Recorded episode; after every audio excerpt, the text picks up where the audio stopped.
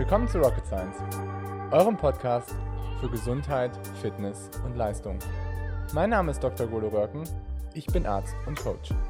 Und mein Name ist Dr. Leonie Konschala, ich bin Ärztin und Wissenschaftlerin. In diesem Podcast wollen wir euch die neuesten wissenschaftlichen Erkenntnisse näher bringen und euch zeigen, dass die Verbesserung eurer Gesundheit und Leistung keine Raketenwissenschaft ist. Mein Leo. Hi Golo. Ja, ich glaube, das Brennerthema überhaupt, was im Moment alle interessiert, Corona. Ist schon viel gesagt worden, aber ich glaube, so richtig die Empfehlung, ähm, wie man trainieren darf bei Corona und ob man überhaupt trainieren darf bei Corona, fehlen so ein bisschen. Ja, oder was mich ja, also was ja auch immer ganz interessant ist für die Leute, die sportlich sind, muss man sich ja auch so, oder kann man sich ja auch fragen, haben wir es besser, haben wir es schlechter? Haben wir ein höheres Risiko, Corona zu kriegen? Oder haben wir ein geringeres Risiko? Das ist ja auch. Ähm, Auf jeden Fall. Das ist auch spannend. Ich, ja. Ich glaube, das ist eine Frage, das ist natürlich sehr, sehr schwierig, so pauschal zu beantworten. Ja. Ich denke mal, da wird es wahrscheinlich einige Studien irgendwie zu geben, die halt gucken, ob man ein höheres Risiko hat oder nicht. Ist auch immer schwierig mit sowas mit Studien ähm, zur Bevölkerung rauszufinden. Aber nichtsdestotrotz, was glaube ich erstmal irgendwie wichtig ist, glaube ich, dass man sagen muss, dass ähm, ja Corona diesen zwei gipfligen Verlauf hat oder beziehungsweise es entweder halt relativ milde verläuft oder es halt ziemlich übel mit Krankenhausaufenthalt, im besten Fall, ähm, im schlimmsten Fall halt irgendwie Intensivstation und Tod ähm, einhergeht. Und das ist, glaube ich, schon irgendwie was, was, glaube ich, jedem Sportler auch irgendwie bewusst sein sollte. Und ähm, in der jetzigen Zeit halt, ähm, ja, über Symptome hinweg zu trainieren, sollte man eh nie. Aber ähm, in der Corona-Zeit kann das halt nicht nur irgendwie töricht sein, sondern tödlich. Definitiv. Und auch, äh, wenn es vielleicht nicht tödlich ist, ähm, was man, glaube ich, auch nochmal ähm, betonen sollte und was, glaube ich, viele so ein bisschen missachten, ähm, Corona hat halt das Problem, dass es die Lunge vor allem angreift, stark angreift und dass selbst wenn man diese Erkältung als Erkältung erlebt ähm, oder halt dann wirklich als schlimmen Verlauf, dass ähm, langwierige Schäden an der Lunge zurückbleiben und dass wenn man gerade ähm, sportlich aktiv ist und vielleicht auch da leistungsmäßig aktiv ist, dass einem das dann definitiv ähm, ja, in, in der eigenen Performance beeinträchtigen wird. Weil die Lunge ist nun mal das Organ, was irgendwie für unseren Sauerstoffaustausch extrem wichtig ist. Und wenn wir da eine, Ver, ich sag mal, eine Verklebung, eine Vernarbung haben, die nach einer Corona-Infektion anscheinend, ähm, so wie es im Moment von der Datenlage her aussieht, sehr, sehr ähm, extrem ist, ähm, dass wir da wirklich dann auch eine Einschränkung haben, die zurückbleibt. Genau. Und auch dauerhaft das, zurückbleibt. Ja, also das ist, glaube ich, auch ähm, das, was man dann den Leuten auch so irgendwie bewusst machen sollte, dass es halt nicht nur darum geht, dass man irgendwie auf halt der Intensivstation ja, landet, sondern dass es eben auch langfristig halt die Gesundheit da einfach ja. echt übel, ja. übel verändern kann. Ja. Und von dem her halt auch so die Frühsymptome, ich glaube, das ist auch vielen so gar nicht so klar. Die meisten denken halt irgendwie so trockener Husten. Ähm, meistens hat man ja irgendwie noch ähm, Geruchsprobleme. Ja, Geschmackssinn, Geruchsprobleme. Genau. Also, Und was auch relativ häufig ist, sind so irgendwie gastrointestinale Symptome, glaube ich, ne? Ja, ähm, mehr als am Anfang gedacht. Also ich glaube, inzwischen hat man so einen Durchschnitt von 20 Prozent der Leute, die das erzählen ich meine, also gastrointestinale Probleme ist ja auch immer so ein bisschen so, wenn du jemanden fragst, oh, hattest du jetzt irgendwie in den letzten drei Tagen Magengrummeln, es wird jeder Ja sagen. Das ja, ist klar. genauso wie, du hast eine Pille genommen, danach wird, wird man gefragt, hast du Kopfschmerzen gehabt irgendwie mal? Dann sagen auch alle Ja. Also wie extrem das wirklich ist, sicherlich Auslegungssache bei jedem. Aber es ist äh, schon häufiger als am Anfang gedacht, das stimmt. Ja, aber ich glaube, also so als Empfehlung, glaube ich, wenn man sich einfach echt richtig schlapp fühlt, wenn man halt vielleicht irgendwie Husten entwickelt, in Kombination irgendwie, ich glaube, so gerade Geschmackssinn oder Geruchssinn ähm, mhm. Auffälligkeiten, mhm. ähm, wo sich Sachen einfach verändern, ich glaube, dann kann man schon sagen, dann sollte man nicht trainieren. Definitiv nicht, nein. Dann sollte man echt. Aber das ist auch unabhängig von der Corona-Pandemie, glaube ich, zu empfehlen. Ja, ja, Ja, stimmt. aber jetzt nochmal ganz besonders. ja. Aber ich meine, ähm, bei uns im Coaching ist es auch, wir kriegen ganz oft natürlich so die Nachricht, äh, ja, hier, ich fühle mich nicht so richtig gut, ähm, kann ich trainieren? Und dann ähm, muss man definitiv einmal rückfragen, was ist denn so genau? Mhm. Und dann stellt sich doch heraus, irgendwie, ja, ich habe ähm, 39 Fieber. so ungefähr. Also, ich meine, Ausdauersportler sind echt gut da drin, Symptome zu kaschieren. Ja, voll. Und Also, auch sich einzureden, dass das heute irgendwie doch nur ein Männerschnupfen ist. Ja, ja. Ist alles nicht so wild, ich gehe trainieren. Ja, Ja. genau. Und das ist, glaube ich, sowas, das ist in der jetzigen Zeit tabu. Definitiv. Definitiv tabu. Ja. Aber ich glaube, bevor wir ähm, auch so die Empfehlung, glaube ich, so übers Training, sage ich mal, ähm, da nochmal so drauf zurückkommen, wie hart man trainieren kann, welche Balance vielleicht irgendwie im Moment Sinn macht zwischen hochintensiven und, low und äh, niedrigintensiven Einheiten, ist vielleicht nochmal auf jeden Fall auch interessant zu besprechen, ähm, was so das Abwehrsystem ist, was ähm, gegen Corona vorgeht. Und ich meine, da bist du ja jemand, der in dem Bereich auch forscht. Ähm, zwar irgendwie im Bereich von ähm, Krebszellen und Immunsystem, aber trotzdem hast du, glaube ich, ein echt gutes Wissen, was so basisch, was einfach Prozesse angeht, die im Immunsystem halt stattfinden. Also da, vielen Dank für die Blumen, aber ich glaube, äh, wenn ich behaupten würde, ich habe das Immunsystem verstanden, dann wäre das eine äh, glatte Lüge, weil das Immunsystem ist einfach viel zu komplex, als, ich das, äh, als dass ich das jemals behaupten könnte. Ähm, aber vielleicht, um, um einmal so generell zu erzählen, was eigentlich das Immunsystem ist ähm, und warum wir das gerade jetzt so extrem brauchen, ähm, ist halt, also klar, das, das weiß irgendwie jeder, das Immunsystem ist irgendwie unser Abwehrsystem, unser körpereigenes System, was uns sozusagen vor Erregern, sei es jetzt Bakterien, Viren, Parasiten, schützt, aber eben auch ähm, vor unserem eigenen Körper schützt. Das heißt, wenn unsere Zellen irgendwie ähm, krank sind, dass eben die auch bekämpft werden. Und dafür hat das Immunsystem ganz viele verschiedene Mechanismen. Und das setzt sich sozusagen aus einmal dem Teil äh, zusammen, den wir praktisch schon mit auf die Welt bringen, der angeboren ist, das angeborene Immunsystem, und aus dem zweiten Teil, dem erworbenen Immunsystem. also Ähm, was man im Leben quasi genau. durch, Expo also durch, ähm, ja, durch ähm, Beschäftigung mit Krankheitserregern sich quasi erwirbt. Genau, das, das erwirbt man im Leben. Also das ist sozusagen, das ist, das sind die Zellen, die sich das ganze Leben über lang verändern und lernen. Ist es eigentlich echt so, dass Kinder, die so im Dreck spielen, haben die ein besseres Immunsystem als irgendwie so die Hamburger Eppendorf-Kinder, die irgendwie die ganze Zeit nur drin? Ähm, also das ist ja so eine Korrelation, sage ich mal. Da muss man ja immer so ein bisschen fragen, wie viel ist das wirklich eine sinnige Korrelation, aber man kann davon ausgehen, ja. Weil sozusagen einfach dadurch, dass ähm, je, mehr, je mehr Erregern man ausgesetzt ist, desto mehr trainiert man sein Immunsystem und desto genauer wird es natürlich auch. Und was halt die, was halt die Kinder eher für ein Problem haben, die ähm, eine geringe, ähm, einen geringen Stress des Immunsystems hatten, dass das Immunsystem dazu neigt, ähm, schlechter zu unterscheiden zwischen körpereigen und körperfremd.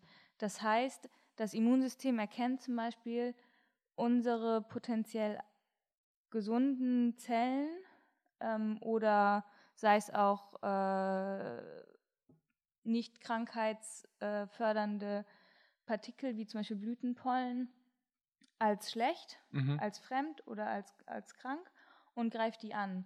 Und das ist praktisch der Mechanismus, der dann dazu führt, dass wir eine Allergie entwickeln. Was quasi dann als Autoimmunerkrankung, Ja, wo das Immunsystem gegen sich selber vorgeht oder Ja. gegen gesunde Zellen vorgeht, genau. ähm, dann halt genau für verantwortlich ist. Ja, Und das, glaube ich, muss man auch nochmal sagen, dass so gerade Autoimmunerkrankungen in den letzten 20 Jahren halt enorm zugenommen haben. Das ist halt, man weiß halt nicht ganz genau, woran es liegt. Das man, es ist vermutlich schon so multifaktoriell, also es gibt viele Faktoren, die daran beteiligt sind. Aber trotzdem kann man schon sagen, dass es irgendwas dazu führt, dass unser Immunsystem nicht mehr so gut unterscheiden kann zwischen krank und gut. Genau, und ein Aspekt davon ist eben diese verminderte Exposition, diese verminderte, ähm, ja, dieses verminderte Angebot an Lernstoffen sozusagen mhm. für das Immunsystem und dadurch eben die, die größere Fehlerrate. Ja. Also möglichst seine Kinder nicht vom Kindergarten ähm, schützen, nicht vor der Schule schützen, ähm, nicht vor anderen Mitschülern schützen, die vielleicht auch mal irgendwie ja, eine leichte, einen leichten Schnupfen oder sowas ja. haben. Das ist eigentlich das, was die Kinder letztendlich dazu oder dazu befähigt, einfach ein kompetentes Immunsystem zu entwickeln. Genau, ja, genau, ganz richtig. Was die halt natürlich trotzdem haben, ist das, äh, ist das angeborene Immunsystem.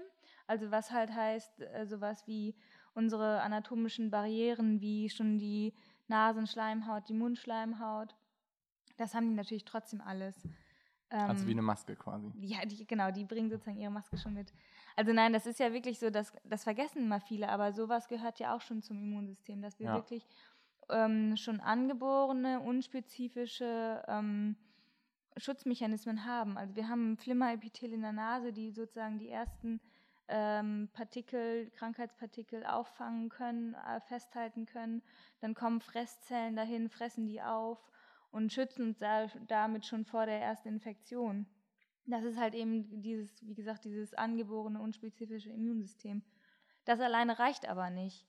Und deswegen haben wir halt noch das, das ähm, Adaptive, also das ähm, an, äh, erworbene Immunsystem, was dann eben aus zum Beispiel ähm, den ganzen B-Zellen und T-Zellen äh, besteht, die halt wirklich spezifisch Krankheitserreger erkennen und die dann spezifisch angreifen und eliminieren können. Und dann eben auch, wenn wir jetzt zum Beispiel einmal äh, eine, die Influenza-Grippe 2018 hatten, äh, dann danach eine, ähm, eine sogenannte Gedächtniszelle bilden, sodass wir dann nochmal, wenn wir nochmal mit dem gleichen Erreger ähm, uns infizieren, das Immunsystem eben noch schneller reagieren kann und dann der Abwehrmechanismus halt äh, sozusagen im sehr Vorbeigehen ja. Äh, und passiert. Sehr, und das betrifft einen ja fast gar nicht. Genau. Deswegen ist es ja auch so wichtig, dass man sich impfen lässt, bei, also bei sehr, sehr Richtig. vielen Genau, weil das bildet, das führt eben auch zu dieser Gedächtnisantwort und dass wir dann eben halt unser Immunsystem sozusagen schon mit diesem Gedächtnis ausstatten, ohne dass wir die Krankheit richtig durchmachen müssen. Ja. Ähm, was glaube ich auch noch ganz wichtig ist, ist, dass, ähm, wenn wir nochmal so darauf zurückkommen, auf ähm, diese Balance beim Immunsystem ist, ähm, und für ein gesundes Immunsystem ist es halt auch wichtig, dass wir zum Großteil gesunde Zellen haben. Mhm. Also, dass wir nicht irgendwie sehr, sehr viele alte Immunzellen haben, die da irgendwie noch so rumschwimmen, ähm, weil die funktionieren halt irgendwie nicht mehr so richtig gut. Und deswegen wollen wir im Prinzip wollen wir irgendwie gesunde Immunzellen haben, die im mittleren Lebensalter sind. Jeder will 30 sein. genau. Ähm, weil das halt quasi dazu führt, dass wir halt ähm, eine sehr gute Immunantwort haben. Und deswegen ist es halt wichtig, dass wir die alten Immunzellen relativ schnell abtöten. Genau, das ist ja eigentlich so Stichwort Seneszenz. Genau, richtig. Das ähm, ist halt so ein Begriff, der, glaube ich, eigentlich schon relativ alt, aber ist halt so in den letzten Jahren wieder en vogue gekommen, ähm, dass man halt dafür sorgt, dass ähm, seine Zellen halt genau in diesem optimalen ähm, Zellzyklus oder Zellstatus sind. Genau, das ist Wir wollen keine photoshoppten, photoshoppten Zellen, die irgendwie ähm, alt sind, aber jung aussehen, sondern wir brauchen wirklich irgendwie junge Zellen. Ja, aber das ist halt echt wichtig und ich glaube, ähm, da ist halt dann so der Switch zum Sport. Weil ähm, Sport sorgt halt dafür, dass wir ähm, auf Zellen halt irgendwie einen Stress ausüben und was halt dazu führt, dass wir halt ähm, gerade so alte, ältere Zellen, ähm, dass wir die halt irgendwie abtöten können über halt Stressmechanismen und dafür halt dann sorgen, dass wir halt eher so jüngere Zellen haben, gerade Immunzellen. Ja. Und ich meine, das kennt ja wahrscheinlich jeder von seinem, von seinem Büronachbar, der oder sei es im Freundeskreis, im, im Familienkreis, die Leute, die halt sportlich sind, die gehen ja oft, äh, ich sag mal, mit einer Erkältung durch den Winter, während Leute, die halt irgendwie keinen Sport machen, ähm, alle drei Wochen irgendwie am Jammern sind. Und das ist ja eigentlich das beste Beispiel, dass ähm, Sport das Immunsystem wirklich unterstützt. Und das ist sozusagen der, das ist der Beweis aus dem Alltag, aber da haben wir ja auch wissenschaftliche Beweise für, ja. dass eben äh, Sport wirklich dazu führt, dass das Immunsystem ähm, ja in einer guten Balance äh, ist, dass es angekurbelt wird, wenn es angekurbelt werden muss und dass wir eben eine gute Abwehr haben durch Sport. Ja, und was halt ich auch daran echt immer wichtig finde zu sagen, ist, dass ähm, wenn man sich irgendwie so Studien anguckt, dann gibt es ja irgendwie so Qualität von Studien und dass man irgendwie so sagt, okay, ähm, epidemiologische Studien oder sowas, wo man sich halt, sage ich mal, anguckt, ähm, wie gut zwei Dinge einfach so miteinander zusammenhängen. Die sind wissenschaftlich nicht so valide wie jetzt irgendwie was, wo man irgendwie was hat, was randomisiert kontrolliert ist. Ja, oder und, wo du den Mechanismus, genau, Mechanismus das ist erklären richtig. kannst. Und das ne? ist halt das, das der dritte Faktor. Mhm. Also das heißt, beim, ähm, bei den Studien zu Immunsystemen und, und Sport sind halt irgendwie alle drei Faktoren vorhanden. Also wir haben sowohl epidemiologische Studien zuerst, das heißt, wir könnten irgendwie Zusammenhänge zeigen. Das andere halt, wir haben Tierversuche, wo wir halt molekulare Mechanismen genau erklären können, warum das so ist. Und das dritte ist, wir haben auch anonymisierte, kontrollierte Studien, wo halt irgendwie ähm, Leute, die einfach Sport machen, im Vergleich zu denen, die keinen Sport machen, einfach immunkompetenter sind. Mhm, ja. Und das ist schon eigentlich was, was ähm, super interessant ist.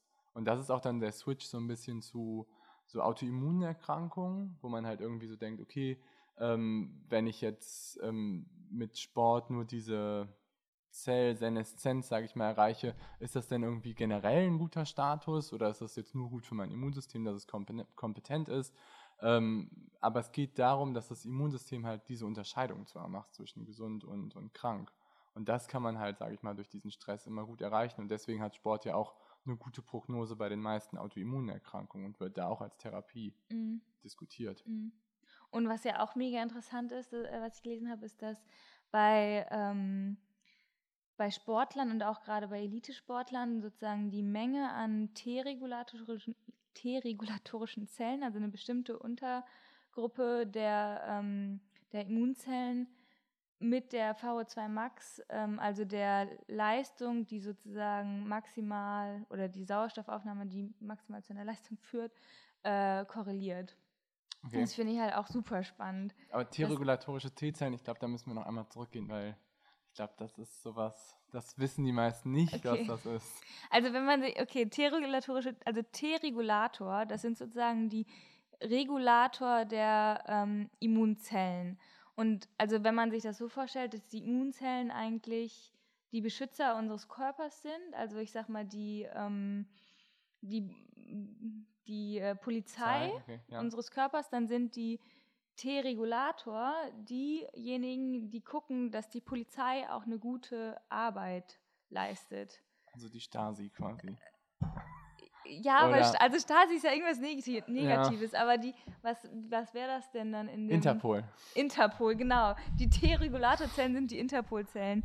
Und die können sozusagen, ähm, die können praktisch die T-Zellen, wenn die zu aktiv sind, können die die hemmen und dadurch halt ähm, dafür sorgen, dass unsere Immunantwort auf Krankheitserreger oder Entzündungsprozesse auch dass die halt in, einem, in einer guten Balance ist. Und die sorgen praktisch dafür, dass wir ähm, ja, ähm, eben keine Allergien entwickeln, ähm, aber trotzdem ähm, Bakterien, Viren, Parasiten, was auch immer abwehren können.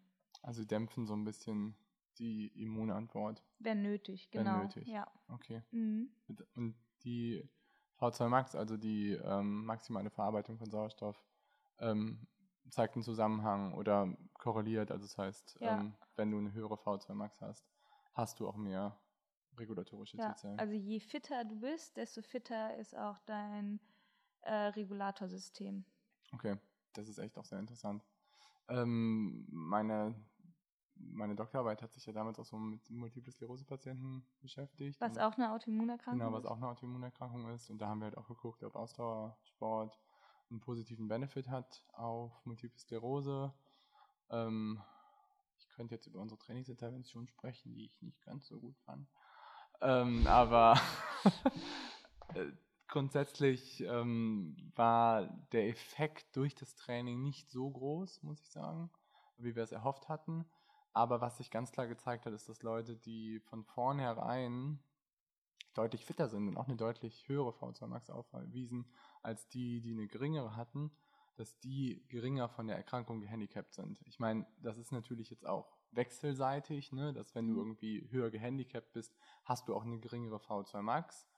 Aber es zeigt trotzdem irgendwie auch da so einen Zusammenhang. Das ist jetzt mhm. kein Beweis, aber es ist zumindest interessant, dass es da halt irgendwie auch Hinweise dafür gibt, dass ähm, ja, dass ähm, die V2 Max halt irgendwie ähm, auch mit Prozessen bei so Immun Autoimmunerkrankungen halt zusammenhängt. Also wir hatten damals einen Zusammenhang sowohl von dem Auftreten von neuen Schüben als auch von der Krankheitsprogression. Also Multiple Sklerose ist eine Erkrankung, wo man ähm, immer wieder Schübe hat, das heißt, man hat eine Verschlimmerung der Erkrankung und dann gibt es halt verschiedene Stadien, die man dann unterscheidet. Entweder man kommt wieder komplett zurück in den gleichen Status, wie man vorher war, dann spricht man so ein bisschen von ähm, remittierend, heißt das quasi, das immer wieder Auftreten des Schubs und man kommt aber wieder genau dahin zurück, wo man vorher war. Und dann halt, geht es halt irgendwann in so eine Progression, Progression um, wo es dann halt dazu führt, dass es halt immer schlimmer wird und die Erkrankung halt quasi zunimmt und man halt nicht wieder dahin zurückkommt nach einem Schub. Und letztendlich ist ja das, was sozusagen einen Schub eindämmt, das Immunsystem. Genau. Die setzen sozusagen den Riegel dann vor, oder die T-Regulatorzellen vor allem setzen sozusagen die Riegel, den Riegel vor, die vor diesen Krankheitsprogress, den Angriff der Nervenzellen bei der multiplen Sklerose und mildern dadurch den Schub ab. Aber was ich witzig finde, ist, dass du sagst, du willst nicht über eure Trainingsintervention sprechen, weil genau das macht ja im Bezug auf das Immunsystem den großen Unterschied. Also man kann ja, wir haben jetzt darüber geredet, dass ähm, Sport das Immunsystem fördert, ja. aber da muss man ja auch echt differenzieren, ne? weil Sport, also mal vielleicht andersrum gesagt, es ist ja jetzt so während der ganzen Corona-Zeit ganz oft gesagt worden, so, oh, jetzt man, muss man ganz vorsichtig sein, man darf keinen Sport mehr machen, man darf seinen Körper nicht zu sehr stressen, weil das stresst dann auch das Immunsystem und dann wird das alle, dann ist man viel, viel ähm, infektanfälliger und darf man jetzt auf keinen Fall machen. Das kann man ja gar nicht so generell sagen. Also, nee. weil eigentlich, wenn man halt, ähm, ich sag mal, fürs Immunsystem richtig trainiert, dann förderst du dein Immunsystem und wenn du für dein Immunsystem falsch trainierst, dann hemmst du es halt. Das stimmt. Und also ich meine, da würde ich gar nicht Immunsystem sagen, sondern da würde ich generell, also ich meine, wenn du dein Immunsystem halt wirklich richtig durch Training runterfährst, also so diese Balance, sage ich mal, zerstörst, dann ist das Training definitiv falsch.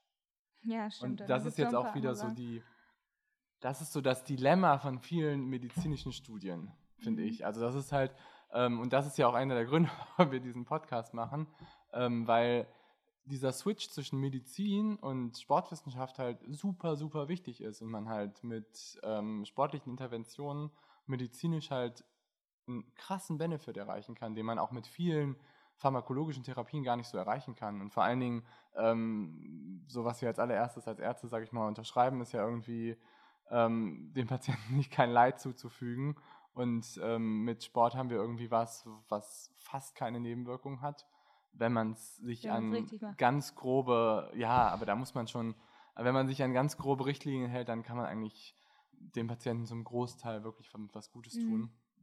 Und ähm, das ist eben das Problem, sage ich mal, dass ähm, viele so Studien halt, sage ich mal, irgendwie sagen, sie machen eine hochintensive Trainingsintervention und dann liest du irgendwie in dem Methodenteil, dass sie irgendwie trainiert haben im Bereich von 81 Prozent der maximalen Herzfrequenz und das ist irgendwie nicht hochintensiv. Das ist nee, das ist definiert als Low Intensity Training bei eigentlich allen sportwissenschaftlichen Studien so. Das ist halt ja, das ist dann irgendwie auch so interessant. Aber ich glaube auch, also das war auch, ähm, darüber haben wir dann noch in der Studie gesprochen und haben halt irgendwie gesagt, was hätte man vielleicht anders ähm, machen können. Und ähm, die Patienten da haben trainiert ähm, dreimal die Woche mit so einem moderat intensiven Training.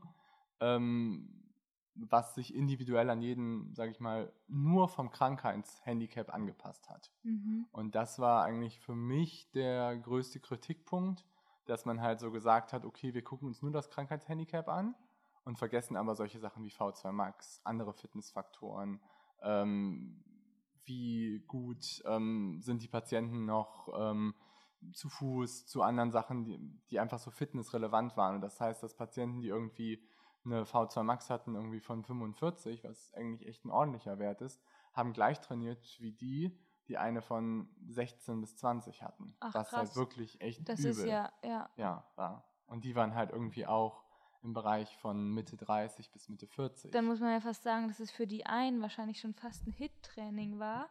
Super anstrengend und für die anderen war es irgendwie mega easy going. Ja, also wir haben es schon irgendwie anhand von so Laktatschalen und so festgelegt, sodass es schon für, eigentlich für beide moderat, aber so dieser Trainingsstress war für die, die irgendwie eine relativ niedrige V2 Max haben, wahrscheinlich zu hoch. Und das war halt auch super auffällig in der Studie, ist, dass halt die ähm, Patienten, die so eine ganz niedrige V2 Max haben, die haben alle das Training nicht beendet. Mhm. Und das ist schon eigentlich so ein Zeichen dafür, dass da irgendwas nicht so gut Zu gelaufen ist. Und die, die halt irgendwie super fit waren, denen waren das halt viel zu wenig. Die haben halt gedacht so, okay, mehr, mehr, mehr, mehr, mehr, ich fühle mich super. Ähm, aber die, das war halt dann schwierig, die dann wirklich so zu dämpfen. Und von dem Ja. her ist es eigentlich so auch die Quintessenz des Ganzen, dass halt auch das Training dann halt echt gut strukturiert sein muss. Aber das ist ja auch eigentlich genau das, was jetzt sozusagen passieren kann. Ne? Weil wenn wir jetzt nochmal zurückkommen zu unserer aktuellen äh, Lage, in der wir gerade alle stecken, wie soll man jetzt richtig trainieren? Und soll man jetzt, ähm, soll man jetzt trainieren, soll man nicht trainieren? Das sozusagen erstmal als erste Frage. Und wie man dann richtig trainieren soll. Und im Blick aufs Immunsystem kann man das ja ganz klar beantworten. Weil es ist ja so, dass ganz, also, dass ähm, ganz viele sagen, kein Sport, weil das hemmt dein Immunsystem. Aber das ist ja nur der Fall, dieses, also diese, man spricht ja mal vom Open-Window-Effekt, wenn du halt, äh, dass du nach deinem Sport praktisch total anfällig für Infektionen bist. Und das kennen vielleicht auch welche, wenn sie irgendwie aus dem Trainingslager nach Hause fliegen und dann sich schön im Flugzeug erstmal eine Erkältung aufsacken. Ja. Aber, und das ist ja auch, das ist ja auch wirklich dann ein Problem von Belastung und Immunsystem. Und das passiert aber eben nur, wenn man praktisch in diesem hochintensiven Bereich trainiert. Dann kommt es halt dazu, dass noch während deinem Sport zwar die Anzahl der Immunzellen ansteigt, aber wenn du dann dich so super verausgabst und du fertig bist mit deinem Training, dann kommt es eben zum ganz starken Abfall deiner Immunzellen, zum, Ausgetro zum Aus oder zu den gereizten Schleimhäuten, dass du sozusagen sowohl auf adaptiver als auch auf erworbener Seite des Immunsystems wirklich einen Einbruch hast und eben dann ähm, total empfänglich bist für eine Infektion.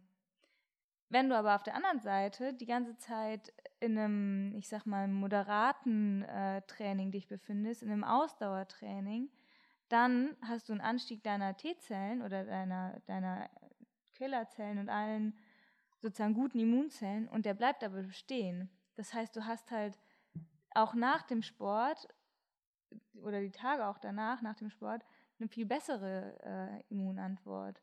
Und ich glaube, das ist so, das, da muss man echt differenzieren, was halt eigentlich, wie du durch Sport und welchen Sport du dein Immunsystem beeinflusst. Und du hast ja jetzt auch gerade gesagt, das war jetzt quasi so die, das Beispiel sogar von einer Hit-Session, ne? wo du dann halt quasi so einen Open-Window-Effekt hast. Und ähm, wenn man jetzt sich von dieser Hit-Session wieder erholt hat und, sage ich mal, diesen Open-Window-Effekt überwunden hat, der irgendwie eine halbe Stunde bis eine Stunde dauert, ähm, Kommt auf deine Kommt- Einheit drauf ja, an, ne? ja, muss ja, man ja gut, auch ganz, ja. ganz klar sagen. Also wenn du es halt total übertreibst und du wirklich irgendwie äh, richtig irgendwie all out deine, deine Session machst, dann kann der Open-Window-Effekt auch mal 72 Stunden dauern. okay. Und dann, dann kannst du dem halt auch nicht mehr aus dem Weg gehen. Dann kannst du nicht sagen, so, ja, okay, ich will jetzt unbedingt meine Hit-Session machen Mhm. und danach bleibe ich aber 72 Stunden zu Hause und äh, gehe nicht zum Bäcker und auch nicht zur Arbeit. Das klappt ja nicht. Nein, ja. Und das ist ja auch, also jetzt auch unabhängig von Corona, wäre das auch keine gute Intervention, dass man sich so einer Hit-Session, sage ich mal, irgendwie stellt, die irgendwie vielleicht ein Olympionik macht und man ist gerade irgendwie am Anfang von einem Training. Mhm. Ähm, da muss man dann halt schon irgendwie hinterfragen, also auch von der Coach-Seite, ähm, nach dem Motto Consistency is key, ähm, dass man halt probiert, kontinuierlich gute Reize zu setzen und seinem Körper danach auch die Gelegenheit zu geben, sich davon wieder zu erholen. Und eigentlich ähm, probiere ich auch im Coaching es nicht zu, sage ich mal, eine zu krasse Auslenkung zu machen. Ich meine, sowas kann man mal machen, mhm. dass man auch gerade jetzt, ähm, wenn man irgendwie mal ähm, eine sehr, sehr harte Einheit, sage ich mal, auch setzt oder auch vielleicht einen sehr harten Block mal setzt.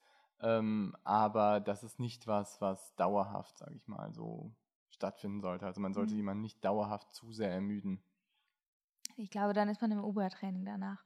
Genau, damit kommen wir dann auch wieder irgendwie so zum nächsten, zum nächsten ähm, Punkt eigentlich. Ne? Aber was ich noch sagen wollte ist, ähm, was du halt gerade gesagt hast, ist, dass ähm, ich glaube, diese Balance einfach super wichtig ist, ne? dass man halt wenn man eine Session setzt, dass man oder dass man danach halt eigentlich ein besseres Immunsystem halt als vorher. Ja, also ja. sozusagen die ganze Zeit, also ja, Sport in Corona-Zeiten sollte sozusagen moderat sein, wenn man was Gutes für sein Immunsystem machen will und äh, es nicht übertreiben. Aber ja. man sollte definitiv Sport machen, ja. weil das eben einfach dazu führt, dass unser Immunsystem stärker wird. Und auch Hit-Sessions, ne? Also jetzt nicht nur ähm, Low-Intensity oder moderate Sessions, sondern ich glaube, wenn Hit-Sessions normalerweise zu deinem sportlichen Alltag dazugehören, sollte man sie auch weiterhin, oder siehst du es anders? Ich, also ich glaube halt, man, also wenn du jetzt, ich, also ich muss sagen, so, ich arbeite jetzt im Krankenhaus, dann weiß ich einfach, ich habe da ein potenzielles Risiko, mich anzustecken dann mache ich nicht morgens äh, noch schnell irgendwie eine Hit-Session und gehe dann vollkommen äh, fertig äh, zum Dienst. Das wäre halt dumm. Klar, das wäre, ja, natürlich. Das wäre aber auch dumm in Nicht-Corona-Zeiten, ne? Oder? Hättest du das sonst gemacht? Also, irgendwann wird das ja schon mal passieren. Okay. Weil dann, also muss man ja ganz ehrlich sagen, wenn ich jeden Tag Angst hätte vor einer Infektion nach einem Hit-Block, dann dürfte ich ja nie Hit trainieren. Nee, aber du könntest halt dann sagen, dass du nachmittags es dann trainierst. Gut, aber wenn man einen richtigen Hit-Block hast, dann hast du ja dein Open Window äh, nicht nach einer halben Stunde geschlossen, sondern eher so nach 12, 24 Stunden. Und deswegen, ähm, ich glaube, da muss man jetzt echt so ein bisschen gucken, was macht man gerade. Ja. Also wenn ich jetzt wenn ich jetzt den ganzen Tag zu Hause sitze, dann finde ich, ist es, also kann man ruhig seinen Hitblock machen oder mhm. seine Hit-Session, sollte sich dann aber vielleicht nicht unbedingt direkt nach seinem Training in die Straßenbahn setzen, sondern dann vielleicht irgendwie erst am Abend oder so, wenn man irgendwo hin will. Ähm, und ansonsten würde ich ehrlich gesagt gerade sagen, ähm, ist ein größerer Augenmerk darauf zu legen, dass man wirklich ähm, eher moderat trainiert. Okay. Also du meinst aber dann moderat nicht im Sinne von nur der Intensität, sondern moderat von vom Training Load, also von, sage ich mal, Dauer und Intensität. Mm, ich würde sagen, vor allem Intensität. Also du würdest sagen, vor allen Dingen Intensität ein bisschen tiefer. Ja, weil das ist das, was deine Immunzellen killt. Die Dauer gar nicht so unbedingt. Wenn du, wenn du, ich sag mal, jetzt ganz viel Zeit hast und fünf Stunden lang in einem Ausdauerbereich Fahrrad fahren gehst, dann stresst du dein Immunsystem positiv, in dem Sinne, dass es sozusagen, dass mehr äh, natürliche Killerzellen generiert werden, dass mehr Makrophagen freigesetzt werden nach, nach so einem Trainingsreiz. Aber wenn du stattdessen jetzt eine Stunde lang im roten Bereich fährst, dann hast du halt genau das Gegenteil. Dann bist du vielleicht genauso müde danach, weil du eine Stunde hart trainiert hast, anstatt, anstatt fünf Stunden locker. Ähm, aber dein Immunsystem ist im Keller. Und okay. auch länger. Aber wie ist es dann zum Beispiel, wenn ich jetzt sage, ich habe normalerweise meine zwei Hit-Sessions die Woche, ähm, wo ich mich jetzt nicht irgendwie komplett in den Keller trainiere, sondern das ist halt irgendwie meine harte Einheit. Und du bist dran gewöhnt? Und ich bin dran gewöhnt. Ja, dann bist du dran gewöhnt und dann bist du, dann kann dein Immunsystem damit ja auch viel besser ja. umgehen als. Das mal, das, genau, ja. Ach so, mein, ah, okay, da haben wir eine, ja gut. Aber genau, dann bist du aber dran gewöhnt, dann bist genau. du ja schon, dann bist du ja schon an einem sportlichen Punkt, wo du damit umgehen kannst. Genau, und aber ich glaube, dann fände ich es, also dann fände ich es auch gut, so diese, diese Balance so zu halten. Oder würdest du das also ich glaube, ja, ich finde, die Balance zu halten ist immer wichtig.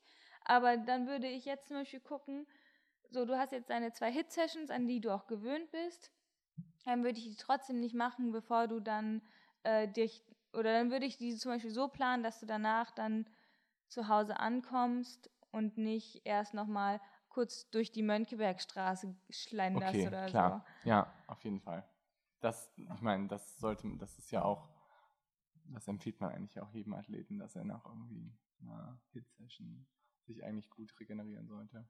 Und da ist, glaube ich, das ist halt auch noch wichtig, ne? Dass wenn wir jetzt irgendwie sagen, so ähm, Open Window, ähm, Hit-Session, ich meine, die Regeneration danach ist halt auch super wichtig und ja. dass man halt dann auch relativ schnell Kohlenhydrate zuführt, ja. dass man relativ schnell ähm, sich gut fühlt nach so einer Session ist halt super, super wichtig. Ja, definitiv. Und Genau, dann kommen wir eigentlich so zu dem, was du gerade schon mal so ein bisschen gesagt hast, ist, dass wenn man es halt dann irgendwie dauerhaft ähm, übertreibt und dann halt ähm, dauerhaft ähm, seinem Körper nicht ausreichend ähm, Erholung geht, dann kommt man halt in so einen Zustand, ähm, in dem das Immunsystem halt komplett den Bach runtergeht. Ja, Übertraining. Ja. Das heißt eigentlich, äh, dass man sich, egal ob gerade Corona-Zeit ist oder nicht, dass man sich eigentlich jede Infektion aufsacken kann, weil man durch seinen Trainingsload einfach sein Immunsystem so in den Keller gefahren hat, dass es einfach nicht mehr ähm, aktiv äh, oder aktiv genug sein kann. Und da auch wieder genau, äh, genau wie im, in der Hit-Session gilt das sozusagen für die Schleimhaut. Ähm, ähm, mit den ganzen Antikörpern und, und äh, Faktoren, die dort wirken, wie auch äh, die Anzahl deiner Immunzellen, ja. Ja, und beim Übertraining habe ich auch noch, ähm, also Übertraining stellt man immer relativ häufig, muss man fest. Gerade bei ähm, Amateuren, die neben ihrem Profi-Dasein, nein, die neben ihrem hey. die neben ihrem, ähm, die neben ihrem Ausdauersport halt irgendwie noch einen relativ stressigen Job haben, die ähm, nicht so viele Regenerationsmaßnahmen erreichen wie halt irgendwie ein Profi. Ähm, und die stellen wir halt fest, oder stelle ich immer fest, dass die halt viel schneller dazu neigen, sich halt zu viel vorzunehmen und zu wenig darauf zu achten, dass sie halt genug regenerieren zwischen den Sessions. Und ähm, beim Übertraining ist es ja so, dass man zuerst sagt, okay, man kommt in so einen Status, wo man so overreached das mhm. ist eigentlich so ein bisschen das, was du auch gerade schon so erklärt hast, mit ähm, wenn man halt ähm, viele harte Hit-Sessions, sage ich mal, hintereinander macht, oder manchmal reichen auch ein, zwei, dann kommt man halt in so einen Status, wo halt so diese ähm, autonome Balance in deinem Körper irgendwie gestört ist.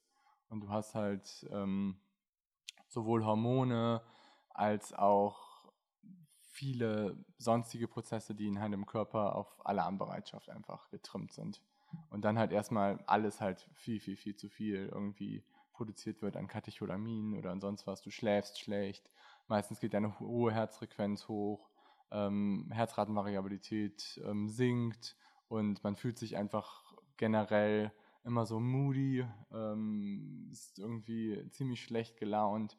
Ich glaube, das hat jeder schon mal erlebt, der relativ, der leistungsbezogen Sport macht. Und das ist, glaube ich, auch ein Status, also das ist beim Overreaching ist es ja auch so, dass wenn man danach dem Körper eigentlich genug Erholungszeit gibt, erhofft man sich ja davon dann auch so einen super Kompensationsstatus. Das heißt, dass die Leistung halt dann auch nochmal nach oben geht.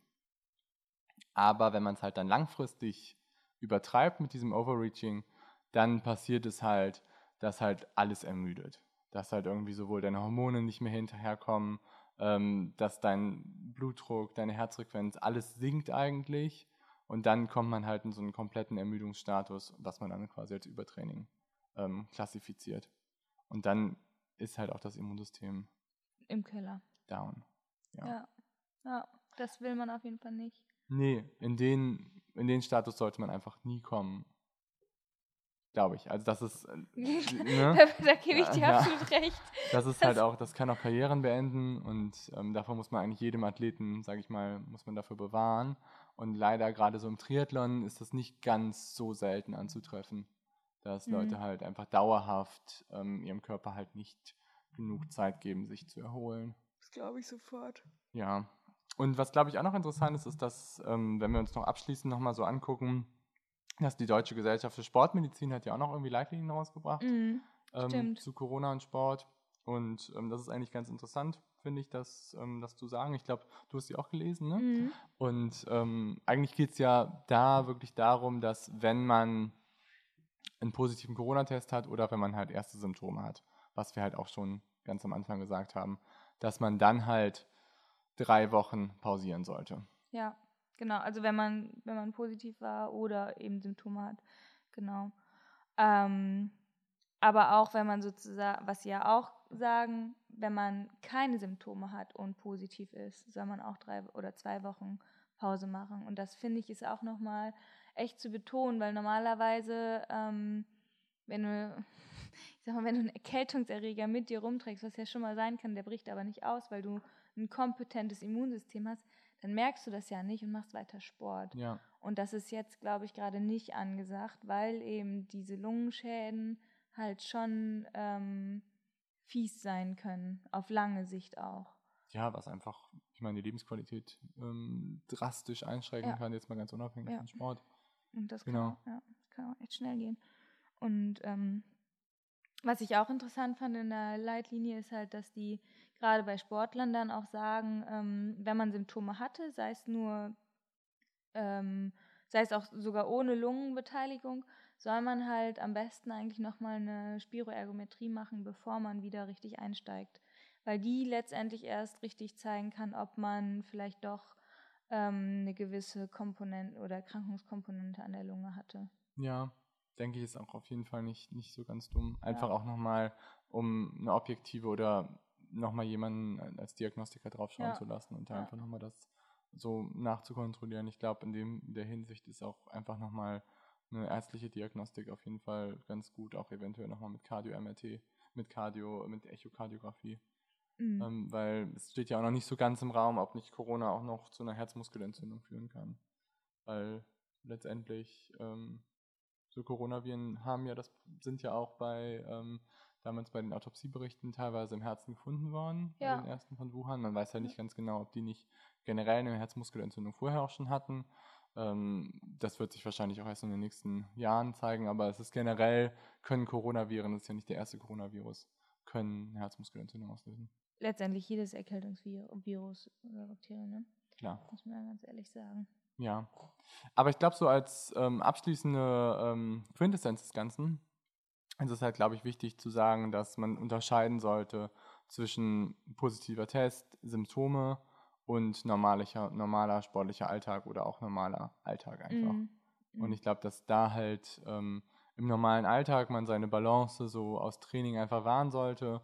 Man sollte jetzt nicht übermäßig anfangen, vielleicht ähm, einen Hitblock nach dem nächsten einzuschieben oder seinen Körper absolut abzuschießen nee. ähm, in der Phase, aber es ist trotzdem super wichtig, um ein kompetentes Immunsystem zu entwickeln, weiterhin das zu machen, was man normalerweise auch macht. Ja, definitiv. Also äh, nur weil jetzt irgendwie alle Angst schieben, ähm, heißt das nicht, dass man aufhören sollte, Sport zu machen. Auf keinen Fall, sondern das Gegenteil ist halt echt indiziert. Also dass man wirklich jetzt rausgeht, Sport macht und sich körperlich betätigt, weil das eben dazu führt, dass man das Immunsystem stärkt, wenn genau. man es richtig macht. Ja, definitiv und auch noch eine positive Prognose hat auf die Erkrankungen, die Risikofaktoren hat bei Corona.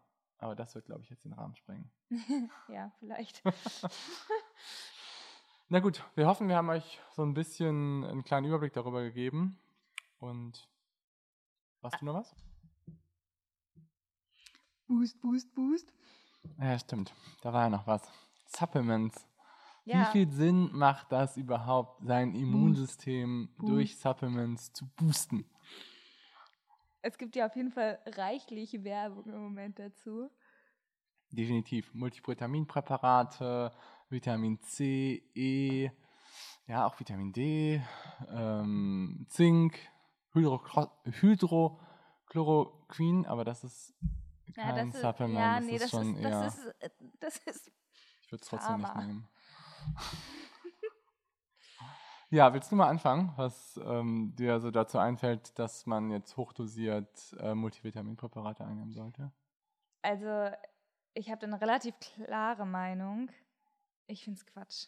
Ja. Also jetzt irgendwie sich einen Tablettenschrank anzuschaffen und wie so eine Oma äh, jeden Tag irgendwie fünf Pillen zu schlucken. Ich glaube, da gibt es bessere Wege für ein gesundes Leben. Das denke ich, also gerade bei Multivitaminpräparaten sehe ich das auch sehr, sehr kritisch. Sonst bei anderen Supplements kann ich es vielleicht noch ein bisschen verstehen. Okay, witzig. Also ich hätte jetzt so, ich hätte jetzt so zwei Vitamine, wo ich sage, okay, das könnte man machen und aber sonst nichts. Okay, schieß los. Also, geil. Also, ähm, ich glaube halt, ähm, wenn man sich gesund ernährt, dann kriegst du halt eigentlich alles oder solltest du eigentlich alles an Vitaminen und Spurenelementen aufnehmen, die du brauchst in deiner täglichen Menge. Was aber vielleicht helfen könnte in der jetzigen Lage, also vorausgesetzt, man ernährt sich gesund und ausgewogen. Was ich jetzt sozusagen unterstützen würde, ist halt, dass man Vitamin D zum Beispiel zusätzlich einnimmt. Mhm. Ähm, Ist ja generell ein Problem, muss man sagen, ne? Ja, Vitamin genau. D. ist halt generell ein Problem. Also da ist halt generell schon die Wahrscheinlichkeit, dass man einen Vitamin D-Mangel hat, hoch, gerade in Hamburg. Also in Hamburg sagt man halt zum Beispiel, haben mindestens zwei Drittel der Bevölkerung Vitamin D-Mangel. Und gerade wenn man einen dunklen Hauttyp hat und in Hamburg wohnt, dann hat man ein richtiges Problem. Weil, wenn man nämlich ein südländischer Typ ist oder einen dunkleren Hauttyp hat, ähm, Oder schwarz. hat man einfach deutlich mehr, oder schwarz, hat man einfach deutlich mehr Pigment in seiner Haut. Und ähm, deswegen kommen die UVB-Strahlungen nicht so gut an, ähm, durch unsere Haut durch. Und deswegen können wir nicht so gut Vitamin D produzieren, weil wir brauchen quasi UVB, damit ähm, letztendlich die aktive Form von Vitamin D freigesetzt wird. Genau, ja. Und das ähm, fehlt uns halt. Die Sonne fehlt uns. Ja, die Sonne fehlt uns. Zumindest die äh, gute Strahlung. Naja, kann man jetzt auch negativ sehen, Ja. aber ja. anderes Thema. Ja, auf jeden Fall, also Vitamin D ist halt, haben viele Leute schon mal zu wenig, ist per se halt ein Vitamin, ist wichtig. Und auch gerade in Bezug auf Corona äh, hat man festgestellt, dass halt Vitamin D anscheinend die äh, Level an ACE2 reguliert. Und ähm, das halt dazu ähm, beiträgt, dass eben, wenn man einen guten Vitamin D-Spiegel hat, deine Lungenpathologie, also dein, deine Erkrankung der Lunge weniger doll ausgeprägt ist, weil eben das Virus nicht in die Zellen kann. Ich glaube, dazu müssen wir nochmal kurz zurückgehen zum ACE2-Rezeptor. Also ACE-Rezeptoren sind ja eigentlich so ähm, was, was in der Medizin schon seit Ewigkeiten, sage ich mal, erforscht wird und auch medikamentös sehr stark behandelt wird, weil es halt dazu sorgt, dass ähm, ACE1-Rezeptoren, dass deine Gefäße eng gestellt werden und jetzt beim ACE2-Rezeptor, dass die Gefäße eigentlich weit gestellt werden. Mhm, genau. Und ähm, was halt super interessant ist, ist, dass ähm, im Gendoping wurde halt ganz lange der ACE-Rezeptor so als Target gesehen, also als Ziel, dass man da quasi angreifen kann, weil ähm, eine Vasodilatation, also eine Weitstellung der Gefäße, ist eigentlich ist, ist leistungsförderlich. Deswegen werden, wirken zum Beispiel auch ähm, solche Sachen wie Nitrate, ähm, die zum Beispiel so in rote Beete oder sowas ähm, zu finden sind, wirken die halt leistungsverbessernd, weil sie halt ähm, die Gefäße in der Peripherie weitstellen. Und Was deswegen, man, was man vielleicht auch einmal kurz dazu sagen müssen muss, ACE2 scheint der Eingang der Ach so. Viren in die Zelle zu sein. Das Ja, haben wir auch noch nicht erzählt. Ja, stimmt. Also Deswegen Corona. ist das sozusagen für Corona wichtig, aber halt auch äh, für Sportler echt irgendwie ein interessantes ähm, Target. Ja, richtig. ja, Target hoffentlich nicht, aber ja. Ja. Nee, aber das ist schon, das ist halt schon echt ein super interessanter Switch. Und das war eigentlich auch so, ähm, wo ich halt irgendwie gelesen habe, okay, Corona am ACE2-Rezeptor, krass. Also das bing, ist bing, halt bing, irgendwie. Ähm, da nochmal, ja, das hat einfach natürlich irgendwie so ein bisschen die Alarmglocken da ähm, bei mir läuten lassen, weil ich halt so gedacht habe, okay, das ist halt das Ding, was früher halt irgendwie immer thematisiert worden ist, halt als potenzielles Doping-Target. Und das ist halt, deswegen weiß man halt nicht ganz genau, Ach krass, als Target fürs Doping? ja, als Gendoping. Also, Dass man halt quasi gesagt hat, okay, wenn man jetzt einen Menschen nimmt, der irgendwie ganz, ganz, ganz viele ACE2-Rezeptoren hat, ist er vermutlich leistungsfähiger als jemand, der nicht so viele hat. Also, das ist ja immer so. ähm, okay, aber sozusagen, Angst. aber die ACE2-Rezeptoren künstlich oder pharmakologisch zu erhöhen, war das auch eine. Ja, das wurde, also ähm, vorher ist generell das ganze ACE-System ähm, besprochen worden in, als, als potenziell Okay. ähm, für, für Doping. Dass du dann da, da über, über sozusagen über Niere und ACE-Rezeptoren deine Gefäße weit stellen kannst, dadurch zum Beispiel deine Muskulatur mehr durchbluten kannst und dann, weil du mehr Sauerstoff in den Muskel kriegst, Genau. schneller laufen kannst. Ja, genau. Und dann gab es halt verschiedene, aber dann hat man halt auch geguckt, ähm, es gibt halt verschiedene Athleten, die halt ähm, entweder eine Stoppsequenz haben in den Genen oder halt nicht. Und ähm, dann hat man halt geschaut, sind die leistungsfähiger oder nicht. Und dann gab es halt zuerst so typisch Korrelationsstudien, das heißt Zusammenhänge wurden aufgezeigt, die haben sich aber nachher nicht bewahrheitet. Also letztendlich Mhm. ist das ganze Thema so ein bisschen zerschlagen worden. Mhm. Aber trotzdem habe ich halt gedacht, das ist super interessant, dass es halt irgendwie, ähm, dass das früher als Gendoping-Target quasi definiert worden ist und jetzt dockt genau der Virus halt äh, in dem Bereich an. Und deswegen habe ich halt gedacht, okay, vielleicht ist es bei Sportlern halt einfach verändert, dieses Mhm. Gen. Und das, glaube ich, kann man jetzt auch nicht so begrenzt beantworten. Mhm. Nur, dass man halt nochmal sagt, ich glaube, was du meintest mit Vitamin D, ist halt, dass Vitamin D halt die Bindungsstelle, glaube ich, von dem ACE2 blockiert, oder? Ähm, nicht die Bindungsstelle, glaube ich, per se, sondern oder ähm, vor allem eigentlich auch die Level an dem ACE-Rezeptor selber. Also, dass du, wenn du einen hohen Vitamin D-Spiegel hast, hast du ähm, äh, weniger äh, aktive ACE2-Rezeptoren und dadurch hast du sozusagen weniger Eingänge für die, für die Viren. Okay, das ist natürlich echt interessant. Okay, Vitamin D, check. Genau, also. Vitamin D kann man echt nehmen, auch sonst. Und ähm, Sollte man halt seine Spiegel vorher einmal checken lassen. ja, ne? das genau. Das, also das kann man bei jedem Hausarzt machen. Also wenn wenn man, man- als sportlicher Mensch, sage ich mal, unter 25 ist, würde ich es überlegen, es zu substituieren. Definitiv. Ne? Also definitiv. Eher sogar unter 30. Ja, also eigentlich unter 30. ja. Man muss ja auch sagen, das ist ja auch bescheuert, ne? Aber es gibt ja per se immer noch kein, ähm, äh, kein, Verbindungsfehler ist aufgetreten. Oh, von versuchen Schaller. Es gibt ja immer noch kein, ähm, keine Überdosierung von Vitamin D. Da gibt es keine Spiegelbestimmung. Oh, jetzt wird, glaube ich, ähm, Dr. Jules dir da einen Strich draus drehen. Weil ähm, unser, ähm, mein bester Buddy, ähm, Dr. Jules, befasst sich im Knochenstoffwechsel und die machen gerade irgendwie so eine, ähm, die gucken sich gerade Forschungsergebnisse an bei Leuten, die dreimal täglich 20.000 Einheiten Okay, das ist, okay, das ist aber auch richtig viel. Also einmal, Die einmal Nierenschädigung. okay, aber interessant. Ja, Weil es wurde eigentlich immer so ähm, transportiert, ja, Vitamin D, da gibt es keine Obergrenze oder zumindest Ja. keine festgelegte. Trotzdem, man sagt halt, also entweder 10.000 internationale Einheiten Vitamin D pro Woche ja, oder 1.000 pro Tag. ja. Wenn man einen Mangel hat, kann man auch 20.000 pro Woche nehmen. Ich denke mal, das ist. Genau. Wenn man ja. einen Mangel hat, wird es einfach noch, noch mal anders aufgenommen vom Körper. Ja, Ja. aber ähm, Und da gibt es auch ganz, ganz viele Genpolymorphismen, wie gut Vitamin D aufgenommen werden kann. Wie gesagt, wenn man ein dunkler Hauttyp ist und im Norden wohnt, hat man auch tendenziell eher weniger Vitamin D. Ähm, aber das ist auf jeden Fall, denke ich, was, was man so mitgeben kann. Ne? ja. Also damit macht man, wenn man jetzt nicht dreimal 20.000 Einheiten pro Tag nimmt, macht man eigentlich nicht so viel falsch mit Vitamin D. Selbst wenn man dann vielleicht nicht den Spiegel bestimmen lässt. Ja, denke ich auch. Soweit. Ja. Okay, Vitamin C. Also Vitamin C ähm, würde ich von abraten, weil, also ich glaube, die meisten, die uns zuhören, sind halt irgendwie Sportler, wollen halt irgendwie durch ihren Sport ähm, besser oder durch ihr Training besser werden.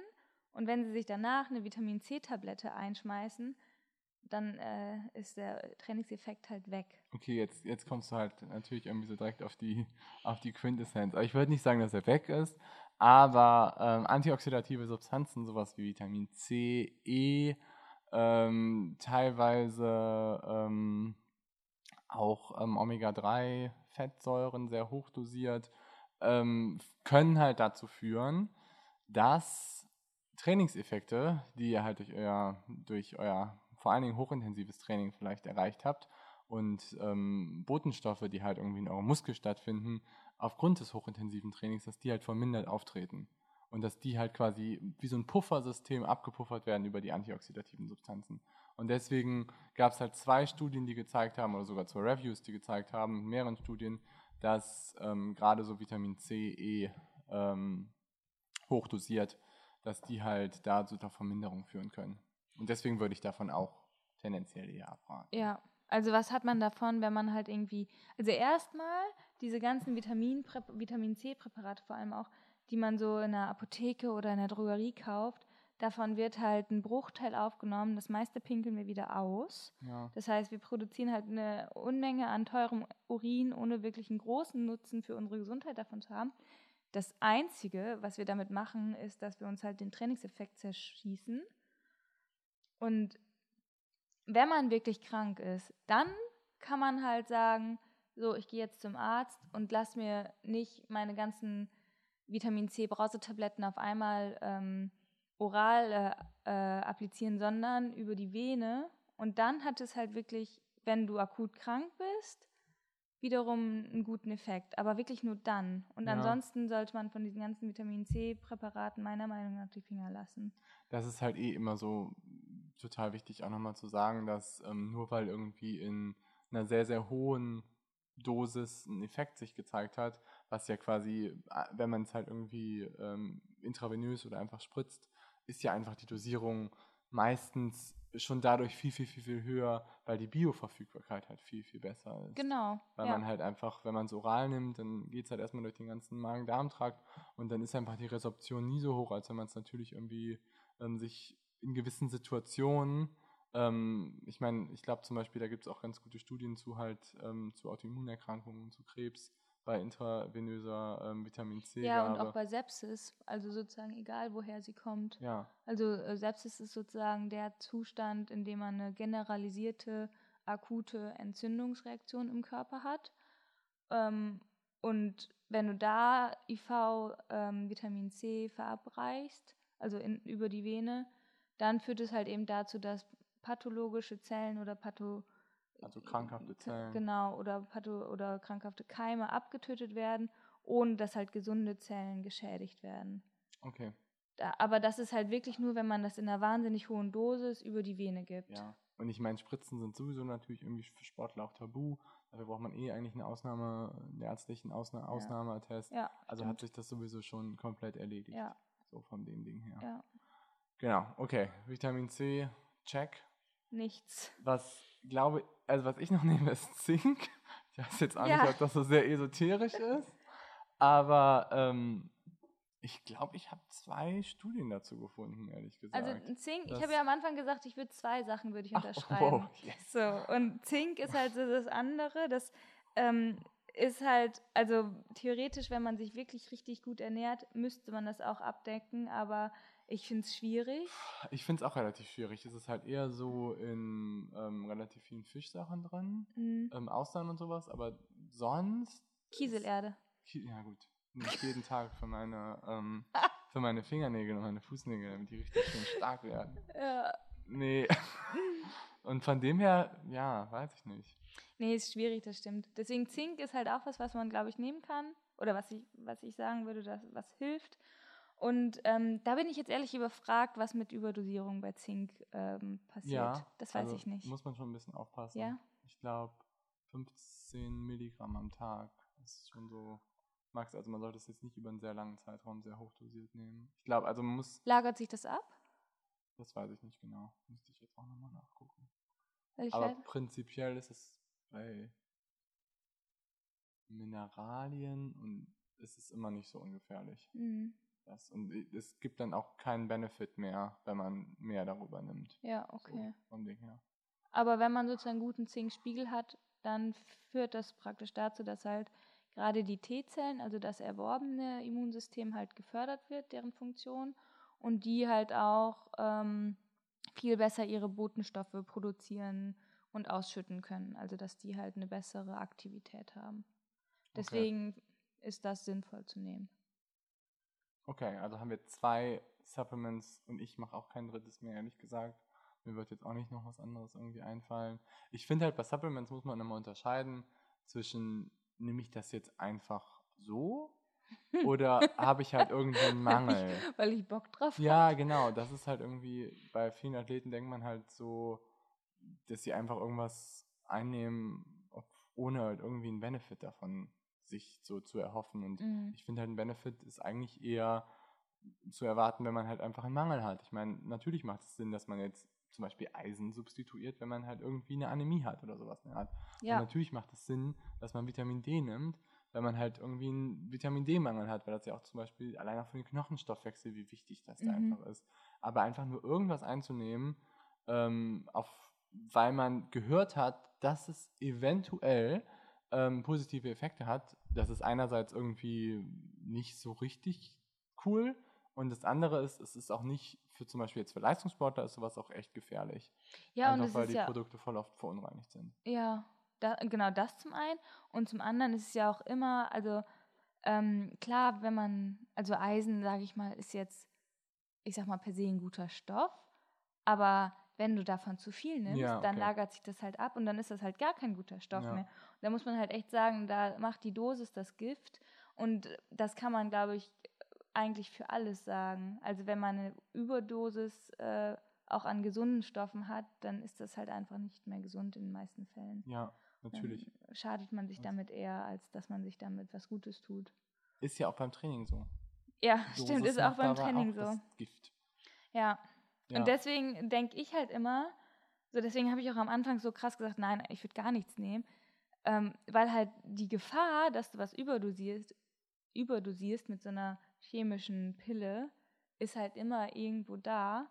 Und ich glaube, es ist mein, also meiner Meinung nach ist es halt viel, viel sinnvoller, dich gesund zu ernähren und dadurch halt die Variation an verschiedenen Spurenelementen und Vitaminen aufzunehmen in einer bioverfügbaren Menge, die du halt verstoffwechseln kannst und die du auch wirklich brauchst. Ja. Und ja. da gibt es ja auch, da Ja. gibt's ja auch super viele Sachen, die total gesund sind und die, die man vielleicht auch gar nicht, also zum Beispiel, was neulich habe ich gelesen, Quercetin. Ja, und das- Zwiebeln. Knoblauch. Genau, das ist in Zwiebeln und Äpfeln und ich glaube irgendwie Brokkoli, also so total wahllos, sag ich mal, über Äpfel und Gemüse verteilt. Ja. Und es hat einen Performance-Benefit. In zwei, drei Studien hat es das, ne? Auf Ja, ähm, Ausdauerleistungsfähigkeit. ja, Das habe ich auch gelesen. genau. Das, und das ist halt, das ist ein biologischer Stoff und das kriegst du halt nicht über eine Pille irgendwo. Also Leute, nicht die jetzt die Quercetin-Pille bei MyProtein oder sowas kaufen, sondern Äpfel, Zwiebeln, Knoblauch essen. MyProtein ist übrigens nicht mehr auf der Kölner Liste, also das würde ich mir überlegen. Echt? Ja, ist rausgeflogen. Weil die haben irgendwie das Hm. Logo ähm, nicht ganz legalerweise auf ihre Homepage gedrückt. Und dann hat die Kölner Liste gesagt so, hm, also ehrlich gesagt habt ihr nie bei uns den Test gemacht, ob eure Stoffe nicht verunreinigt sind. Und ja, wir schreiben das jetzt auf uns auf die Homepage. Und deswegen sind sie runtergeflogen. Ja, krass. Mhm. Ja. Ja, aber ich glaube, hast du noch was? Nö. Esst gut, macht gut Sport und dann ist das auch alles nicht so schlimm. Genau. Haltet die Balance. Das ist Ja. halt eher so ein buddhistischer Begriff, aber ehrlich gesagt ist das ein ziemlich wichtiger Punkt in seinem Leben. Ich glaube, damit fährt man meistens ganz gut. Ja, ich auch. Sehr esoterisch. Lass uns lieber mit der Rakete fliegen. okay, Leute. Macht's gut. Tschüss.